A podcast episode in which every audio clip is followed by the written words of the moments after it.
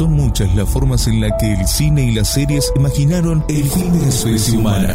Una invasión extraterrestre. Una guerra nuclear.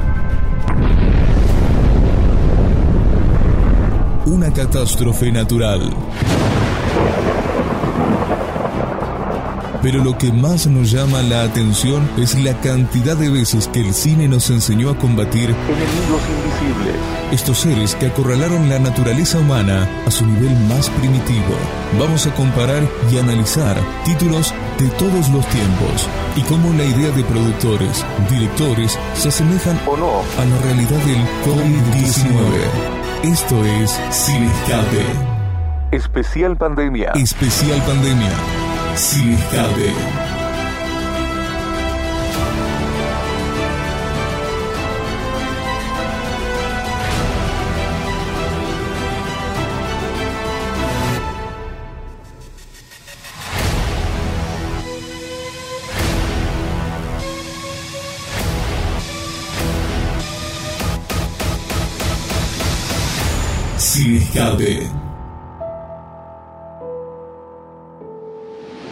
Especial Pandemia.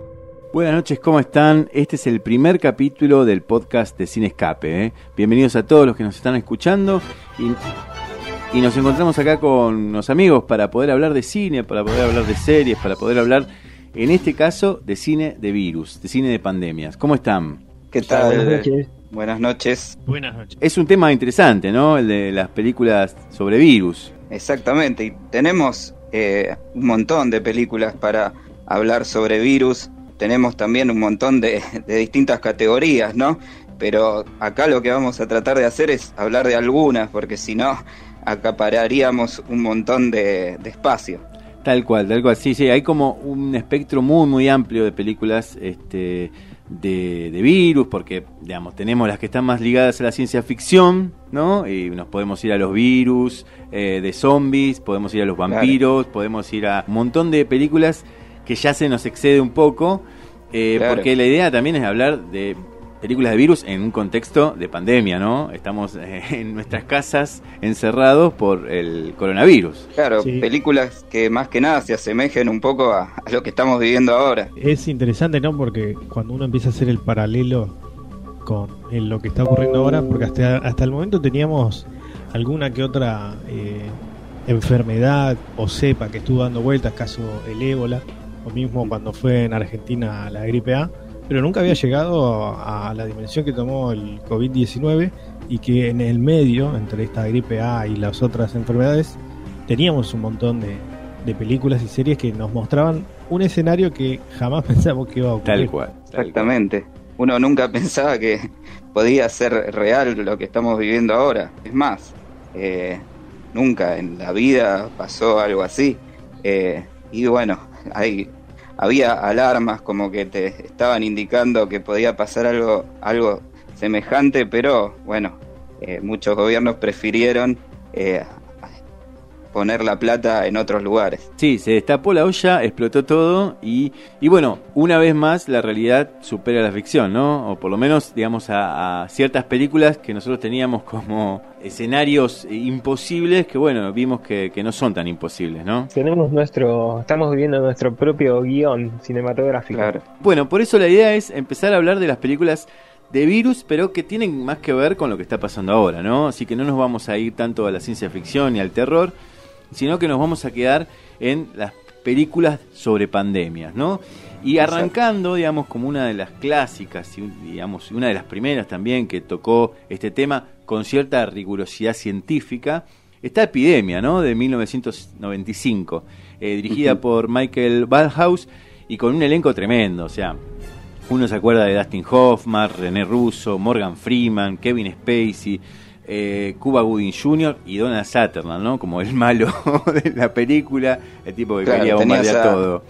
Un Dream Team ahí. y que además fue en un momento donde, digamos, a principios de los, de los 90 había algunos brotes de ébola y el ébola era como la enfermedad, eh, digamos, que realmente daba miedo porque era fulminante, era una enfermedad eh, muy, muy fuerte que en pocos días te destruía el cuerpo, ¿no? Entonces, la película esta en ese momento se centra en un virus muy parecido al ébola, ¿no? por lo que me acuerdo, pasaba en un pueblito de, Estados Unidos.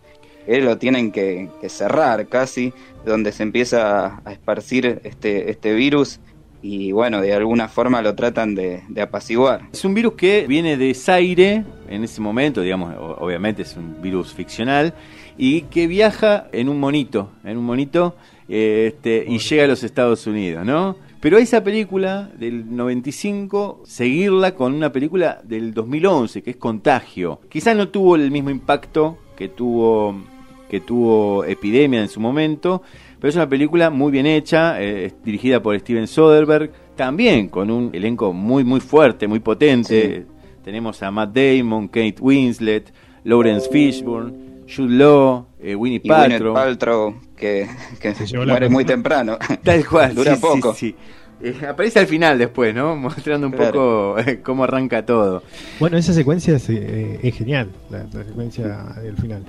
Es tremenda, porque te muestra dónde, cómo se generan estas cosas, ¿no? Aparte es increíble, bueno, por lo menos en esta película, ver lo parecido que es a la realidad. Sí, ese, eso era lo, que más eh, ruido nos hacía eh, cuando íbamos armando el, programa de hoy, cómo las películas eh, se fueron asemejando. Porque en realidad es primero la película y después lo que ocurrió ahora.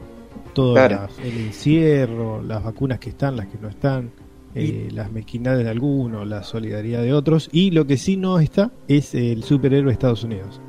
Exactamente, es lo que falta, y me parece que se está viendo y están haciendo agua, como en las películas siempre Estados Unidos nos salva y salva al mundo, y acá lo único que se ve es Estados Unidos se hunde y lo único que quiere hacer es salvarse ellos solos. Sí, sí, la, la, distancia entre las, la, la, ficción y la realidad, ¿no? Eh, esta película de Contagio, que es muy potente por lo que decían recién, ¿no? Porque realmente muestra todo el proceso. Eh, e incluso es una de las películas que incorpora el discurso científico, ¿no? Porque realmente explica cómo es una pandemia, cómo, cómo se esparce este virus. Eh, si les parece, podemos escuchar un pedacito, una escena en donde la doctora, que es interpretada por Kate Winslet, les cuenta a unos políticos locales cómo se esparce el virus y cuáles son las precauciones que hay que tener. Dale. La gente se queda en casa a ver si mejora. Hasta este punto debemos creer que es respiratorio, o tal vez por fomitas. ¿Qué son fomitas? Ah, se refiere a transmisión por superficies. En promedio uno toca su rostro dos o tres mil veces al día. ¿Dos o tres mil veces? Tres a cinco veces cada minuto. Y mientras tocamos picaportes, bebederos, botones de ascensor y a otras personas. Eso es una fomita. ¿Y deberíamos decirle a la prensa que hay fomitas respiratorias? ¿Y qué va a hacer la gente? No lo sé. No sabríamos decirles a qué deben tener miedo. Es el fin de semana de compras más importante. Consideremos cerrar las escuelas. ¿Y quién se quedará con los niños? Los que trabajan en tiendas, empleados del gobierno, empleados de hospitales. Cuando sepamos qué es, qué lo causa, qué lo cura, entonces le diremos a la gente. Lo que hay que determinar es esto. Por cada persona que enferme, ¿a cuántas personas podría infectar? Para la influenza normal en general es una. Viruela, por el otro lado, son como tres. Antes de tener la vacuna, la polio se contagiaba como a cuatro o seis. Ahora, a eso le llaman R0. R es la tasa de reproducción del virus. ¿Tiene idea de cuál podría ser para este? La velocidad de multiplicación depende de varios factores. El periodo de incubación. ¿Cuánto tiempo es contagioso? A veces podría contagiar aún sin tener síntomas. También tenemos que saberlo. Y hay que conocer el tamaño de la población susceptible al virus también. Ahora parece que cualquiera con manos, boca y nariz. Al tener el R0, podremos conocer la escala de esta epidemia. Ah, ¿es una epidemia? ¿Epidemia de qué? Enviamos muestras al centro de control. Eh, 72 horas sabremos qué es. Si hay suerte. Tremendo, ¿no? Porque ahí en esa escena vemos eh, una síntesis de, primero de la resistencia eh, de, ciertos sectores de la política, ¿no? Y la priorización de la economía, una de las cosas que venimos viendo eh, como un gran debate y que en realidad es una falsa dicotomía, ¿no? O sea, no hay, no hay economía sin salud. Escuchándolo me hace acordar a varios científicos que, que están saliendo ahora por todos los medios, ¿no? Es impresionante lo que va diciendo eh, la actriz y lo que escuchamos hoy casi todas las noches, ¿no? Sí, sí, y me parece que eso está bueno porque el cine fue incorporando la ciencia. Sí, mucha gente la usó, en realidad eh, llegó a esta película gracias a esto, porque había quedado eh, perdida en los canales de cable, no sé, un sábado a las 3 de la tarde, 4 de la tarde, o un viernes a las 8 de la noche. Claro, no fue una película que tuvo, por lo menos en su momento, mucho éxito. Eh, fue una película, a pesar de los actores y, todo, que pasó bastante desapercibida y que no tuvo un gran presupuesto para lo que es una película, un tanque, ¿no? De Hollywood. Sin embargo, hoy eh, parece que volvió a, asomar ahí con todo. Tal cual, sí, sí. Y el algoritmo de Netflix también jugó un papel importante. Imagínate que yo no, no era de mirar eh, películas de, virus y esas cosas, si uno abría el. ni bien abrís tu cuenta, me tiraba otras películas también eh, referidas a, a, lo que es virus y contagios y demás. Pará. No, quiero ver eso. No me asustes.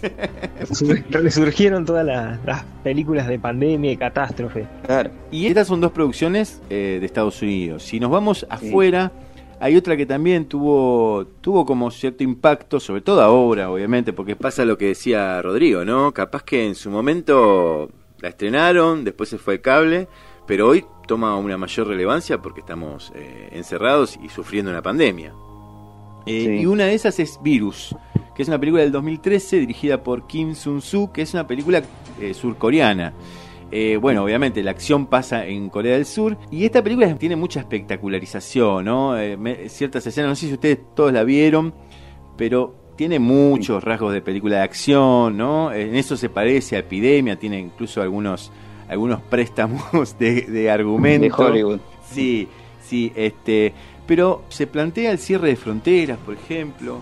Eh, mm. Lleva el límite del confinamiento porque terminan este, ahí la idea del autoritarismo está como muy fuerte, muy presente en la película.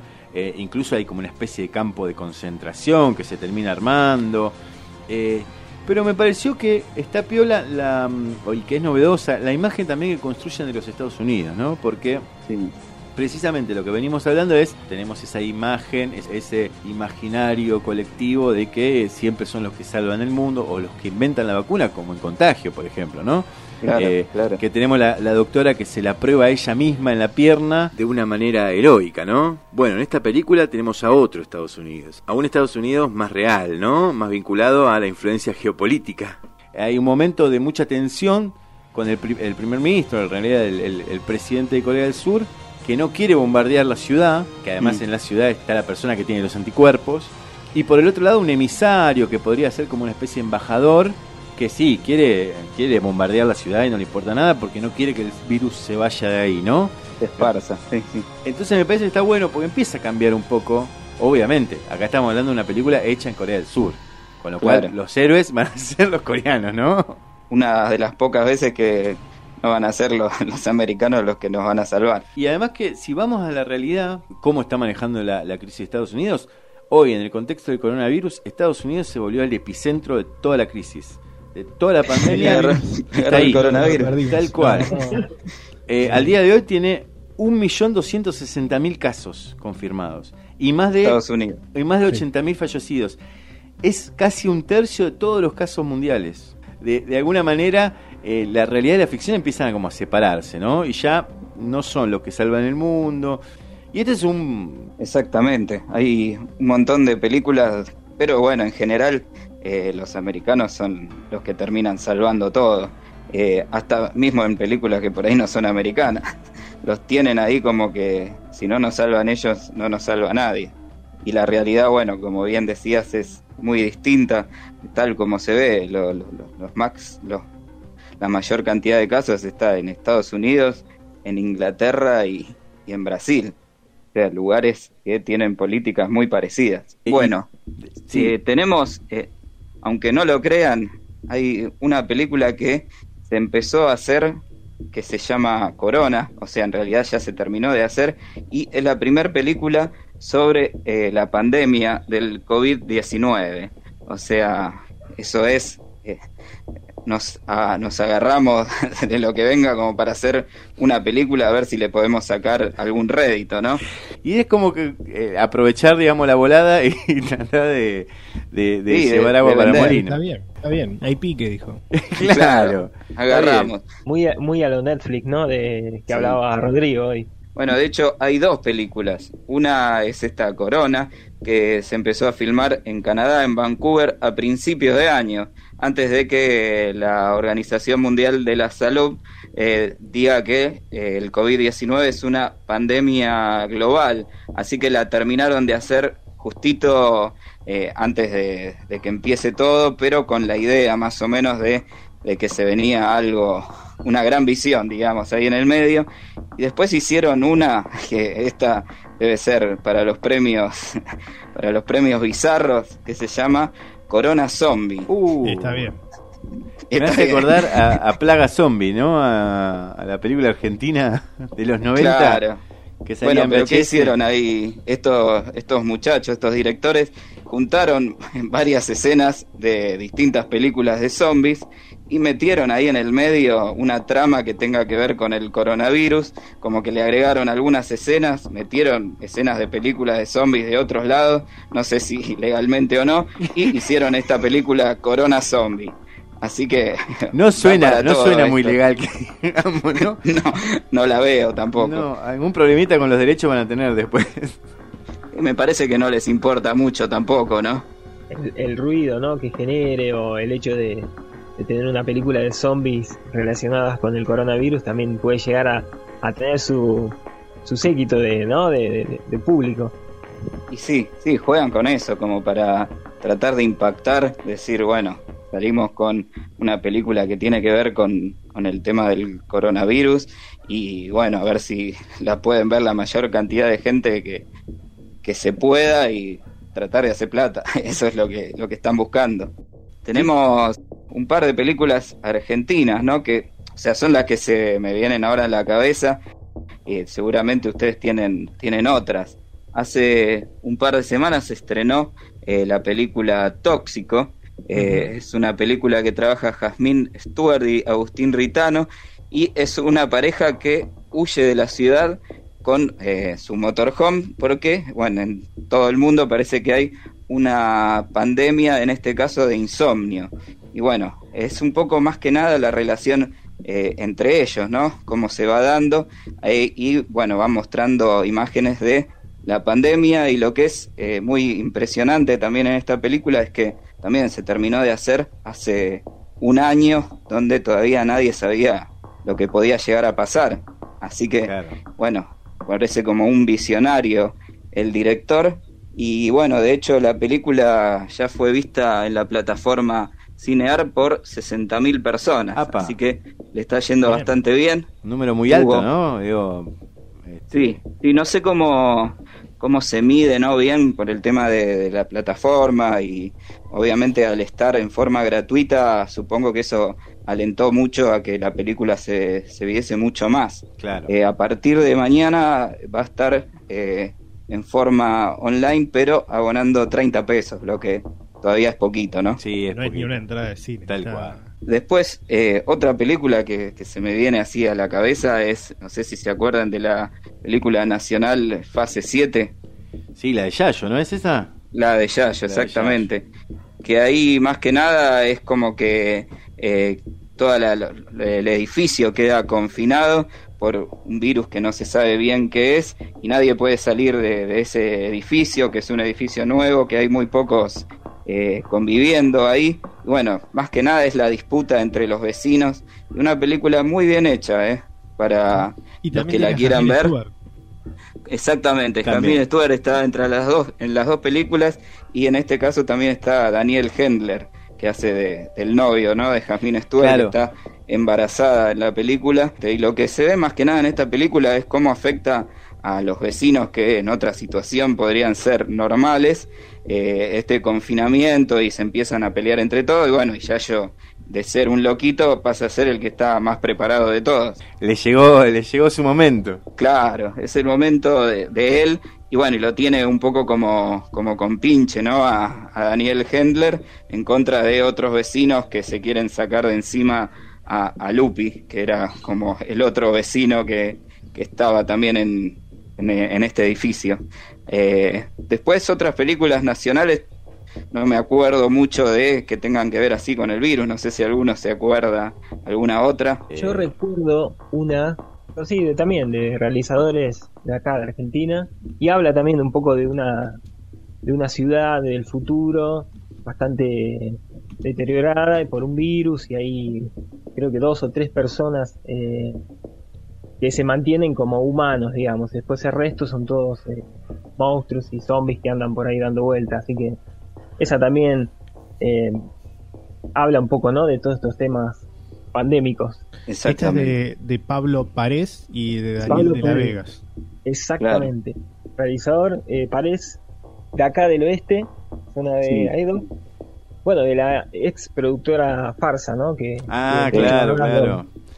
Bueno, al, cine independiente nacional. Tal cual, Plaga Zombie de hecho sacó tres películas en VHS este, y, bueno, y, armó también como un cine de culto, ¿no? En Argentina, este, que hizo escuela. Sí, sí, sí. Porque muchos hemos visto eso y, realmente nos, dio muchas ganas de, empezar a filmar, de empezar a contar historias. Tal cual, tal cual. Porque lo que tenían de bueno, ¿no? Si uno lo quiere ver, es que sin, sin nada de producción, eh, con lo que tenían, agarraban la cámara y salían a, filmar y, bueno, y se las arreglaban con, con lo que podían. Y bueno, y salían producciones muy entretenidas. Sí, es que en realidad eh, en, en, cierto punto se trata de eso, ¿no? Claro. Eh, después, aquel que, que, busca la, la manera de, poder subsistir a través de, del cine, de la TV, del audiovisual en, en general, esa, digamos, es la parte más eh, compleja, no imposible, más compleja, sobre todo en el contexto, eh, bueno, el de hoy imposible, mucho más imposible. Sí hemos visto ejemplos que eh, quiebran esta imposibilidad de salir a la calle, pero que la creatividad está a la orden del, día. Por ahí la, el tema de poder generar un ingreso o poder pagarle a, los técnicos, a los actores y demás, pero el, en sí el génesis es salir con la cámara y, e intentar contar algo. Claro, claro, tenés ejemplos ahí grandes de lo que son los cineastas así independientes que todavía siguen eh, como Perrone, por ahí Campuzano, que siguen, bueno, Campuzano un poquito, eh, en forma independiente, ¿no? Haciendo lo que les gusta, o sea, salir y filmar. O sea, después se verá si hay plata o no hay plata, pero lo primero es tratar de hacer la película, como sea. En el caso de Campuzano, eh, casualmente, hoy, esta semana, él tiene participa dentro del clúster audiovisual y estuvieron haciendo charlas vía streaming o sea, aprovechando también la, la, situación de, de, esta pandemia. Sí, sí. Y de hecho el clúster audiovisual tiene llegó creo que hasta Bolivia y no sé si también hasta Chile. Sí, están en distintos puntos. Eh, ha llegado eh, con el trabajo hasta México, en un montón de lugares. El trabajo de Campuzano creo que es eh, una de las formas. Quizás no es la tradicional, digo tradicional por pensar, no sé, en, grandes producciones eh, donde se involucra eh, un presupuesto más eh, holgado y demás, pero sí ha hecho del trabajo colectivo una bandera, porque dentro del clúster audiovisual hay muchos profesionales y siempre el trabajo colectivo está es el que está adelante, es el que prima. Tal cual, sí, sí, sí, sí. Bueno, ahora eh, me, también YouTube se hizo un espacio en toda este, esta situación de la pandemia y muchos canales, muchos directores eh, tomaron esta plataforma para subir sus documentales. Es el caso de un documental que realizó la cadena global de televisión china, que se llama CGTN, porque es eh, la, sigla en inglés, por eso ese orden, y lo que mm, compartieron fue este título, El bloqueo, un mes en Wuhan, que es la ciudad epicentro de este mm. coronavirus, lo que trata es la situación que vivieron los habitantes en esta provincia de Hubei eh, durante los primeros 33 días de la cuarentena. Recordemos que ellos ya van más de 80 ya días desde el día cero eh, ya han superado la situación y demás, pero es muy gráfico eh, este documental que dura eh, apenas 33 minutos, una cosa así, y atraviesa toda la situación y es muy crudo para aquel que lo quiera ver cómo tienen que vestirse los médicos, las marcas que tienen por el día a día con, con las máscaras, los barbijos y después utilizan unos trajes esos que se ven cuando están operando eh, los médicos. Bueno, es eh, suerte de mameluco, bueno, tres mamelucos de esos, un montón de cinta, eh, durante seis horas no comen, no van al baño, es muy, digamos, muy, muy ruda la situación y está muy bien graficada todo en, en el documental durante estos 33 días y cómo también el gobierno chino trabajó en esa provincia. Eh, esto lo pueden ver en YouTube, se llama El Bloqueo, es un mes en Guam. Y uno de los, de los, de los datos que atraviesa a esta situación es que justo coincidió también con el cambio de año, con todo lo que eso significa, ¿no? Las fiestas, estar con la familia y demás. Si bien el año chino está corrido, entró dentro de la cuarentena. Se ha corrido comparado con el nuestro que era el 31 de diciembre. Exactamente ha, cambiado todo, ¿no? Lo del coronavirus ha como movido el, mapa y ha generado un montón de, cambios, también de desafíos, porque bueno, el cine se ha tenido que reacomodar, incluso digamos, este, eh, buscarle la beta ah, creativa eh, para poder filmar en estas condiciones, para poder contar historias en estas condiciones, para incluso para, para para poder documentar, ¿no? En, en, medio de la pandemia, ¿no? Este, hay ahora un, un, documental que se está realizando, ¿no, Leo? Sí, se está realizando ya. Hay varios, ¿no? Eh, hay uno que ya salió, que también lo hicieron varios realizadores eh, argentinos, y otro que se llama El Mundo en Pausa, entre tantos otros, ¿no? Que hay, que va a retratar eh, el día a día durante el confinamiento en 23 países iberoamericanos. Y esta, según dicen, es la producción más grande realizada en toda Latinoamérica, España y Portugal. Eh, y fue realizada por 26 eh, creadores, de, la, de, 26 directores ¿no? de la industria eh, cultural audiovisual. Tenemos un director de, de, Argentina. Y sí, eso es lo que creo que por, por lo menos por unos meses más, o no sé cuánto, es lo que se viene en algunos lugares. Eh, si bien ya están diciendo ¿no? que en algunos lugares de Europa se empezaron a abrir la, lo que son los sets de filmación, eh, no sé si todavía están dadas las condiciones como para volver a, a, filmar películas. Sí, y con respecto a eso también, digamos, también va a cambiar, o por lo menos por los próximos meses, como bien decís, también va a cambiar la forma en que vemos el cine, ¿no? Eh, claro. Mariano, ahí, ¿qué, qué, cuáles van a ser los cambios o cómo vamos a volver a ver una película probablemente en los próximos meses? Mira, en los próximos meses, eh, y lo que se está hablando ya, digamos, en este momento es de la vuelta del autocine ¿Se acuerdan, no? Del uh, autocine. Nunca fui, pero digamos, es algo que, que se ve, mm, eh, sobre todo en Estados Unidos se veía mucho, ¿no? se ve muchas películas. Eh, claro, nosotros lo vemos mucho afuera, ¿no? Claro. Eh, es un, un proyecto que se está viendo para poder también profundizarlo acá en la Argentina. Si bien hay una empresa, una agencia que se ocupa de, de este tipo de eventos, eventos de entretenimiento, digamos, masivos, ¿no? eh, se, se, está como sumando un poquito más eh, este auge de, de, lo que es el autocine. Así que bueno, hoy estuve charlando un poco con esta agencia, con Sinergia, hablé con Gastón, el dueño y creador de la misma, y nos estuvo contando un poco de qué, de qué se trata, qué, qué es lo que ellos eh, proponen dentro también de este tema de la pandemia y un poquito también hablamos de lo que es un industrial referido y relacionado a lo que es eh, la propuesta del autocine. Mi nombre es Gastón de Sinergia Agency. Nosotros hace más de 10 años que hacemos cine al aire libre y autocine por todo el país con pantallas inflables. Y con eso hacemos funciones de, depende cómo acomodes los autos, entre 180 y 350 autos. Usamos unos proyectores nuevos de lámpara LED láser que permiten más potencia lumínica. Y el audio, a diferencia de como se hacía antes, va por FM. sintoniza el audio de la película en su auto y puede subir o bajar el volumen, ecualizarlo, bueno, tener autonomía, que es algo que no tienen los cines y eso es básicamente cómo varió el formato. En este contexto de, pandemia hay un boom y un resurgir de los autocines eh, y estamos con mucho pedido, mucha solicitud de presupuestos. Aún nadie ha confirmado nada porque siempre faltan 15 días más para salir de la cuarentena, se va extendiendo este proceso, pero bueno, acá estamos trabajando para cuando podamos salir poder reencontrarnos en el autocine que permite mantener la distancia social.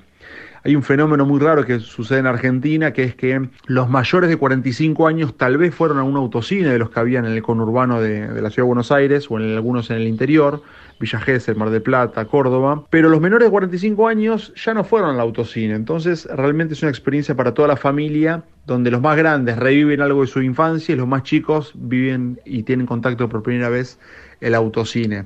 Estamos trabajando eh, con shoppings, eh, con algunos en zona sur, zona norte, en el interior, eh, viendo cuál de todos avanza primero, pero bueno, van a haber varios autocines, hay un resurgir. Respecto a la distribución de películas, las distribuidoras no están queriendo lanzar nuevas películas, no están queriendo sacar nuevas nuevas películas se le quieren guardar para cuando tengan posibilidad de tener las salas llenas. Por lo cual hay un tema también que en caso de que abran hoy los cines, no tendrían casi que proyectar salvo películas que estuvieron exhibidas hasta, eh, hasta marzo. Entonces hay un problema ahí que es que las distribuidoras grandes están posponiendo sus estrenos para más adelante para asegurarse mayor cantidad de espectadores. Nosotros cuando hacemos autocines solemos pasar películas que salieron de cartelera, apostamos muy fuerte a la industria nacional y en algunos casos a la industria internacional eh, y tenemos todo un track de películas clásicas que la gente nos pide y si nos siguen en Autocine Arg en Instagram van a poder ver, hicimos un post preguntando qué películas ver, quieren ver y Volver al Futuro, ET, Los Goonies y los clásicos de los 80 y 90 están solicitándose con mucha demanda. Interesante.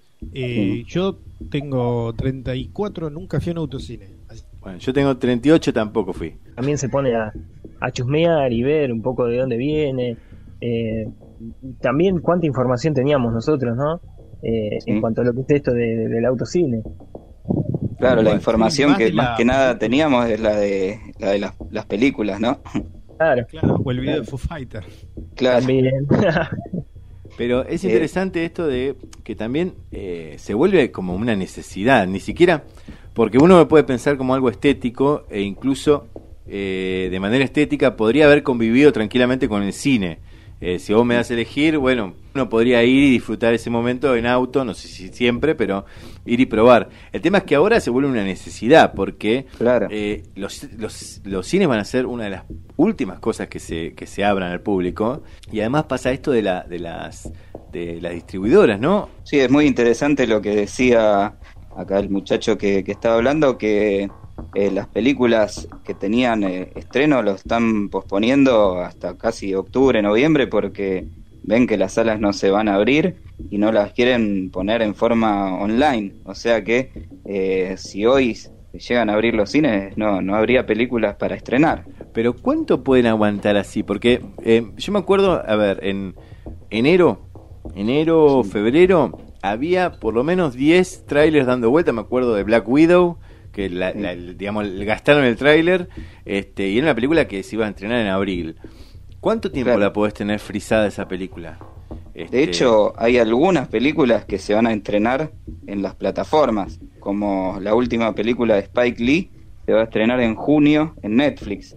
Y creo que también la última de David Fincher se está viendo que si no llegan a estrenarla, porque ya están terminadas, ¿no? Claro. Eh, se va a estrenar directamente en plataformas y lo que cambió este año es de, por ejemplo, los premios que son los premios más importantes de a nivel popular, ¿no? Que son los premios Oscar. Lo que van a hacer es van por primera vez y no sé si última eh, todas las películas que se estrenen en forma de, en las plataformas eh, pueden ser nominadas. Eso va a ser la primera vez que, pase eso, ¿no? Que hubo un debate grande ahí, ¿no? Este, me acuerdo que hubo varios que, no querían saber nada. Si las películas que salían en Netflix eran cine. Claro, claro. Es que eh, yo creo que a partir del coronavirus cambia todo eso. no se discute hasta, más.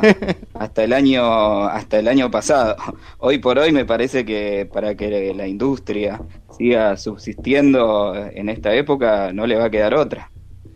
Y de hecho, seguramente, yo creo que ahora, mientras nosotros estamos haciendo este podcast, eh, muchos directivos de Netflix deben estar negociando con todas las productoras que tienen frisadas esas películas, porque cada día que pasa con una película que vos ya produjiste, que ya pagaste los sueldos, que ya estás perdiendo plata.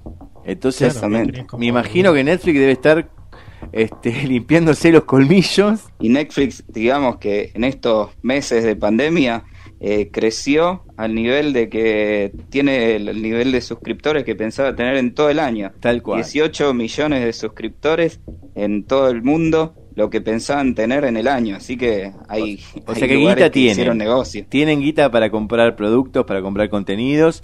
Y bueno, habrá, que ver cuánto pueden aguantar las, las grandes productoras este, sosteniendo, digamos, películas. Sí, sí, sí, sí. Es algo que no sé cómo lo van a a empezar a resolver, pero bueno, de alguna forma algo van a tener que hacer porque si no va a haber muchas productoras que, bueno, las productoras grandes pueden subsistir un poco más, pero las chicas y se van a empezar. de hecho, acá en Argentina hubo un conflicto ya entre el Inca y las distribuidoras de, cine que querían que, el Inca como que banque un poco la parada diciendo, bueno, no podemos estrenar, eh, giranos algo de plata para pagarle a, a nuestros empleados. Pero bueno, lo que ahí nos decía Luis, Luis Puenzo, que es el presidente del Inca, es que por varios años estuvieron ganando fortuna eh, con los tanques ¿no? de Hollywood y no dejando dar en muchas de sus salas cines nacional.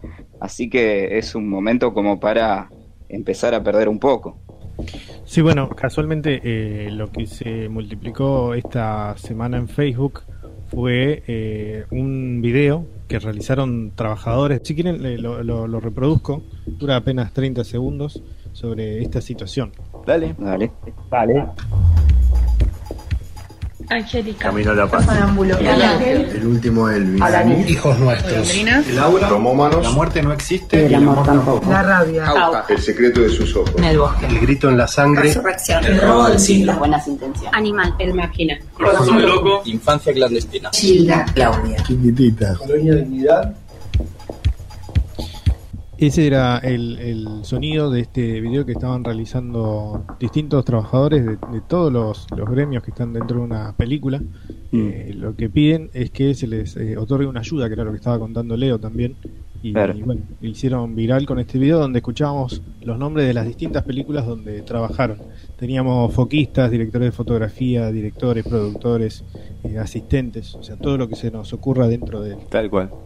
de las películas. Pero aparte hay, que tener en cuenta eh, que la situación, digamos, de los laburantes del cine es también muy frágil, porque muchos, una gran parte de ellos este, no están contratados en blanco por una empresa, eh, laburan como monotributistas, y muchos de ellos laburan como monotributistas clase C, D, y son justamente las clases que no tuvieron ningún, ninguna, ayuda estatal, ¿no? Entonces, también ahí hay un, desconcierto, una fragilidad de, estos trabajadores que realmente no saben cómo resolver esta situación.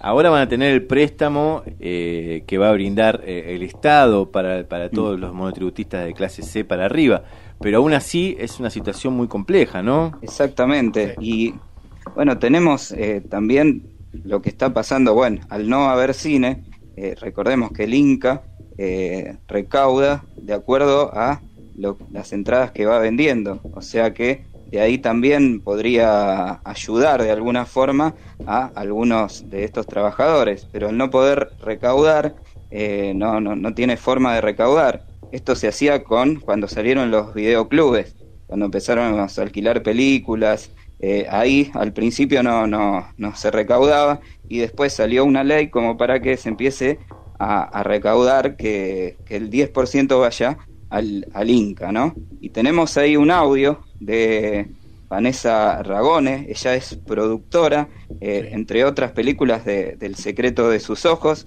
una productora muy importante dentro de Argentina, que nos cuenta un poquito cómo es la, la iniciativa que está manejando Luis Puenzo y todo el Inca para recaudar un poco más de, plata para todos estos trabajadores. Si quieren lo, escuchamos. El boleto de cine tiene un impuesto del 21% que está compuesto por 11% de IVA y 10% del impuesto a ley de cine. Este es el mismo concepto en el que se piensa trabajar en relación a las plataformas o OTT. En el 2017 se agrega el IVA a las plataformas, es decir, que el abonado ya está pagando desde 2017 un 21% de IVA por sobre el costo de su abono. Entonces, lo que se plantea en relación a las plataformas es que el IVA sea del 11% y el otro 10% provenga de la misma ley de cine y sea eh, un impuesto que vaya a fomentar el cine y los contenidos audiovisuales a través del fondo de fomento. Es virtuoso que de ese 21% que ya se está pagando, el 10% se convierta en impuesto a ley de cine o, impuesto a ley audiovisual, como se termine llamando, y el otro 11 vaya a las rentas generales de la nación, porque de esa manera se puede fomentar la actividad audiovisual que además devuelve al Estado muchísimo dinero porque tiene 100% de trabajo en blanco, enorme valor agregado eh, y por, lo, por supuesto porque genera cultura, marca país, identidad.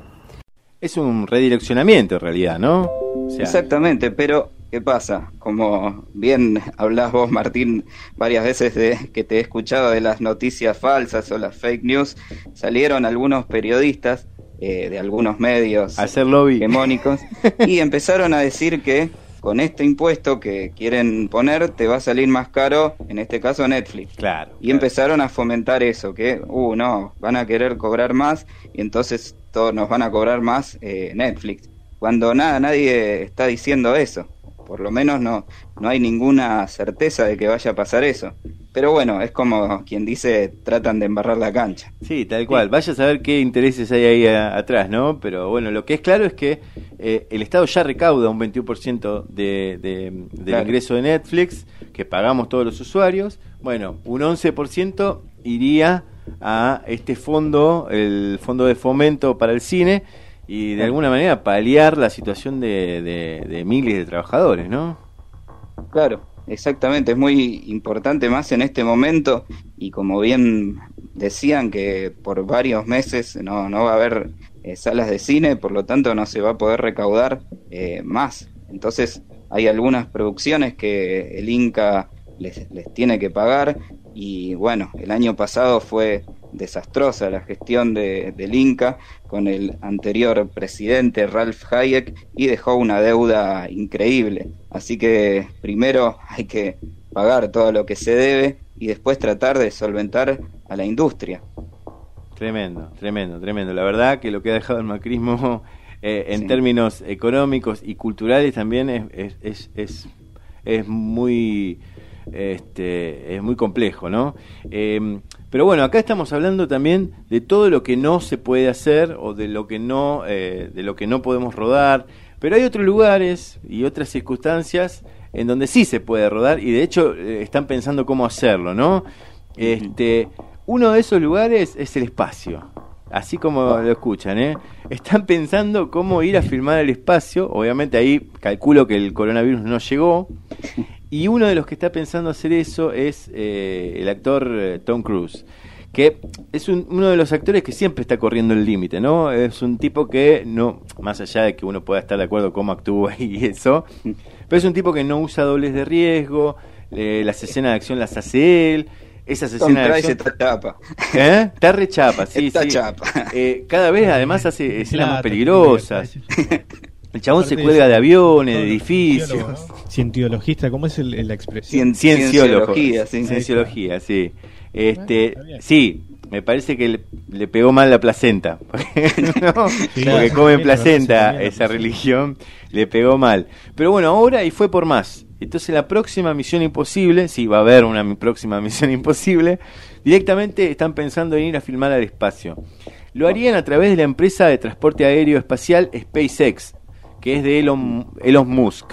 Otro, otro loquito Otro también que corre, sí, que corre los límites. Incluso están trabajando con la NASA para poder realizar el rodaje eh, en el espacio, ¿no? Y después también tenemos otros, ¿no? Otros lugares donde ya están empezando a filmar o están viendo cómo filmar, ¿no, Leo? Exactamente. Eh, de hecho, la European Film Commission dio a conocer un detallado protocolo para empezar a filmar eh, más que nada en Europa, ¿no? Eh, la idea es que lo que van a, a, poner son testeos masivos, vestimenta propia de los médicos, constantes desinfecciones y mucho cuidado con la manipulación de equipos y comidas. Dicen que España, Italia, de a poco van retomando eh, la actividad cinematográfica. Ah, Francia lo haría la semana próxima y Suecia, Dinamarca, Islandia ya volvieron a, a hacer películas porque bueno, no, no tienen por ahí tantos casos. Y dicen que para fines de junio y julio se vuelvan a, a reabrir eh, las salas de cine en algunos lugares de Europa. Ah, eh, están como están apurados. Pensando un poco la cuerda, no. y, pero puede ser muy peligroso también esto, ¿no? Sí, porque puede haber un rebrote. Claro, claro, claro. Por eso es un poco apresurado, pero bueno, es como eh, bien comentábamos antes que es una rueda que de golpe se frenó y, y, bueno, y hay un montón de gente ahí atrás que de alguna forma eh, tiene necesita seguir eh, trabajando y bueno, están viendo la, las formas como para volver a hacerlo.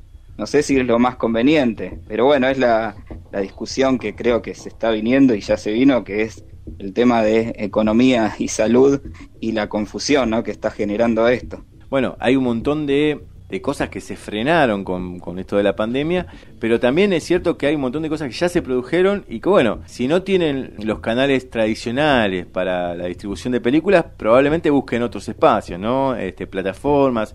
O sea que hoy en día todavía sigue habiendo estrenos, no para las... Eh, sí, hay más estrenos. Eh, Leo, tenías dos testimonios más para los estrenos.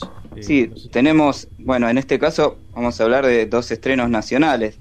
Recordemos, ¿no? Que por eh, el tema de que están cerradas las salas de cine, la plataforma Cinear lo que está haciendo es eh, dando algunos estrenos nacionales que se da primero en, eh, el cable, en el canal Cinear y hoy se van a estar dando dos películas, una de ellas es Las Furias, que es la directora Tamay Garetegui, y bueno, es muy interesante porque está filmada en un desierto de Mendoza. Eh, las locaciones son increíbles y es la primera película que esta directora filma fuera de lo que es Capital Federal y la provincia, o sea que se encontró con todo un mundo nuevo también. Y Yo tenemos el audio. El trailer, ¿eh? pude ver el tráiler sí. y, y, quedé sí. fascinado. Es Ese más, cielo rojo que, que aparece con, con, con, la detrás de la, de la camioneta es tremendo, ¿eh? Sí, sí, sí, tiene una fotografía impresionante. Muy linda. El, el, desierto en sí también tiene una carga emocional eh, bastante eh, heavy con, en torno a la historia, porque aparte es, es un tráiler, ¿no? Como todo tráiler es apenas una, una muestra de lo que va a ser la película, pero me quedé eh, enganchado y bueno, sabiendo que le iban a pasar hoy y el sábado ya también tengo la, la agenda marcada. Exacto, Perfecto. la tenemos ahí y después hay una semana que se va a poder ver en la plataforma Cinear en forma gratuita.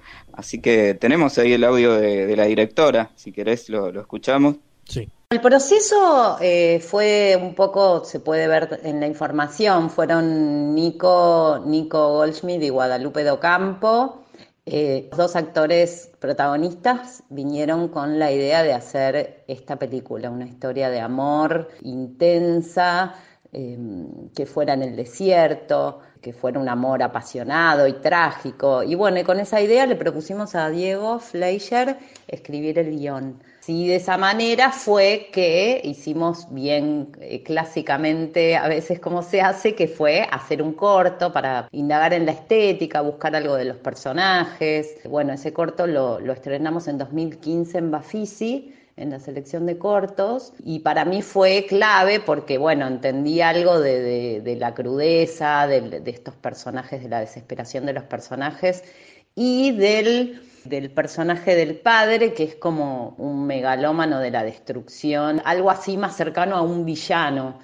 Y empecé a intuir algo del tono de, de, lo, de, de más como de un cuento, de algo épico. Doy con una locación mágica, increíble, que es el desierto de el, Payunia, que es un eh, parque volcánico, o sea, tiene el aspecto como si fuera Islandia, el desierto negro que llamamos.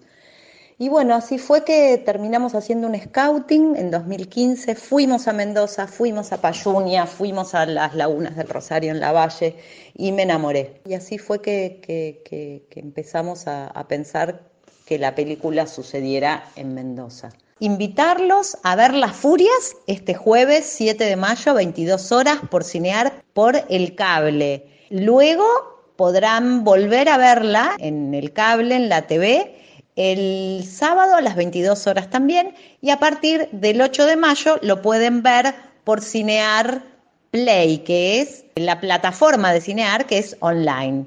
Ponen su mail, se loguean y tienen todo el cine argentino de Cinear para ver. Están todos invitados, les mandamos un gran abrazo y bueno, los esperamos en este estreno de pandemia. Escuchábamos, bueno, la directora que muy bien hace un recorrido por lo que fue la película y bueno, hoy tenemos el estreno eh, para verlo y después también lo vamos a tener una semana más eh, en la plataforma Cinear en forma gratuita. Así que bueno, es también recomendable como para ver eh, otro tipo de película, ¿no? Tal sí, cual. está, hay aparte actores que, que invitan a, a esta Uf. a esta película en, en roles que, que, son como caídos, viste, son el molde perfecto. El caso claro. de Daniel Araos, de, de, la voz de Juan Palomino también, muy profunda. Creo que cuando Daniel Araos hace de malo, ¿no? Asusta. Es, asusta. Sí, sí, sí, sí. Un, un, actor impresionante. Y bueno, el rol es, es para él. El sí, rol de malo igual. es para él. Y la eh, historia recupera un poco, a ver, no sé si entendí bien por el tráiler, ¿no? Obviamente vamos a ver la película, pero eh, recupera un poco la historia también de, de, Romeo y Julieta, una cosa ahí, claro. ¿no? Este, un, un Romeo y Julieta argentinizado. Exactamente, eso es lo que podemos apreciar un poco y salió, bueno, de obviamente de un cortometraje donde se veía más la relación ¿no? entre estos eh, dos personajes. Bueno, y en el largo obviamente tenés que empezar a poner eh, otras circunstancias como para eh, hacer que la película sea más eh, interesante. Así que, bueno, es un, un llamado como para, para ver eh, algo distinto, ¿no? El tráiler invita a verla. Y bueno, y además la podemos ver gratis. Claro. Después tenemos otro estreno nacional, en este caso una película de ciencia ficción filmada en La Plata, algo también extraño, ¿no? Para lo que es una película nacional, se llama Devoto, la invasión eh, silenciosa, y el director es Martín Basterreche. Eh, por el nombre tal vez no sea muy conocido, pero si yo les digo que hace un tiempo ya largo era uno de los guionistas de Mosca y Smith. Uh, Mosca que... y Smith. Por Telefe, Exacto. ¿no? La daban. Claro, o sea, era... adolescencia, Rodrigo. Así que bueno, ellos ah, eran los dos directores, arrancaron por, por ahí y bueno, cada uno después siguió su camino y ahora se encuentran para hacer esta película de, ciencia ficción y bueno, es interesante también ver cómo se las puede arreglar, ¿no? Un director para, con poco presupuesto, hacer una película independiente de género. Así que si quieren escuchamos las palabras de, del director y después charlamos un poco más. Estamos ya prontos, prontos, prontos a, estrenar nuestra película Devoto, la invasión silenciosa. Es una película eh, de ciencia ficción, digamos un poco futurista, que cuenta la historia de cinco desconocidos que aparecen encerrados en un enorme edificio sin saber cómo ni por qué los metieron ahí. Así que de a poquito, mientras se van uniendo, digamos, eh, se van a ir dando cuenta que fueron reclutados para comenzar una especie de resistencia a una invasión que se está dando en este momento afuera, ellos mientras tanto en el encierro. Bueno, la película tiene la particularidad además de que no la vamos a estrenar en cines, estaba todo planeado para que salieran un montón de cines en todo el país y se vino toda esta cuestión del coronavirus, que también parece una película de ciencia ficción, por cierto, y hubo un cambio de planes, así que eh, con algunos convenios con el Instituto de Cine se decidió que esta película y algunas otras que estaban en la misma condición se van a estrenar directamente en otras ventanas, como se dice, que es televisión e internet. En este caso en Cinear TV, que está en todas las cadenas de cable, el día jueves 7 de mayo, a las 20 horas, perdón, día jueves 7 de mayo a las 20 horas. Y va a repetir el sábado 9 a la misma hora. Y a partir del día viernes va a estar en forma gratuita en la plataforma Cinear Play. Eh, así que bueno, los espero, eh, los invito a que la vean y espero que la disfruten como la disfrutamos nosotros haciéndola. Un fuerte abrazo a todos los amigos de Moreno. Bueno, no llegamos Bueno. para el primero, pero para el sábado Claro. sí. Para el sábado llegamos y también tenemos una semana en forma gratuita también para verla ahí en la plataforma de Cinear. Así que esos son los dos estrenos nacionales que tenemos eh, esta semana. Y, bueno, muy interesante también como para ver dos películas totalmente distintas. Una, un drama, ¿no? Y una película de ciencia ficción. Eh, tenés como para elegir. Sí, aparte llama la atención para, para que le gusta el cine, es le da curiosidad ver una película de ciencia ficción argentina, ¿no? No es algo muy común y además hay que ver también cómo se usaron esos recursos para con poco con poca plata, con pocos efectos especiales, poder contar una historia y, y- realmente creer que estamos siendo invadidos, ¿no? Este, Exacto. por seres extraterrestres. Me parece que está muy bueno eso, es un lindo desafío. Exactamente, hay, hay que ver, bueno, cómo, cómo se resolvió esto, como bien decías. Bueno, y uno de los actores es un gran actor, que es Diego Cremonesi, que lo habremos visto en un montón de películas, es muy, muy buen actor. Llegamos al final del programa, hicimos un recorrido enorme por un montón de películas este, de virus, eh, de pandemias, luego también por noticias vinculadas a, digamos, a cómo el cine está sobreviviendo a pesar, digamos, de, de- de la crisis sanitaria. Eh, y también los estrenos, los estrenos que a pesar de que los cines están cerrados, siguen, siguen, siguen estando y los podemos ver a través de otras ventanas, como bien decía Martín Basterreche. Eh, bueno, llegamos al final. Este programa lo pueden escuchar, lo pueden volver a escuchar en nuestras redes sociales, en nuestro Facebook, que es Sin Escape Podcast. Y bueno, mi nombre es Martín Chávez. Mariano Contini. Leonardo Feldman. Y Rodrigo Pozo. Todo el cine, todos los jueves, y por la radio, sin escape. Esta va a ser la culminación de una vida de trabajo. Una hora con los mejores informes, estrenos y mucho más. ¿Todo en orden? ¿Listo? Sí. Sin escape. PES Radio. Escucha cine.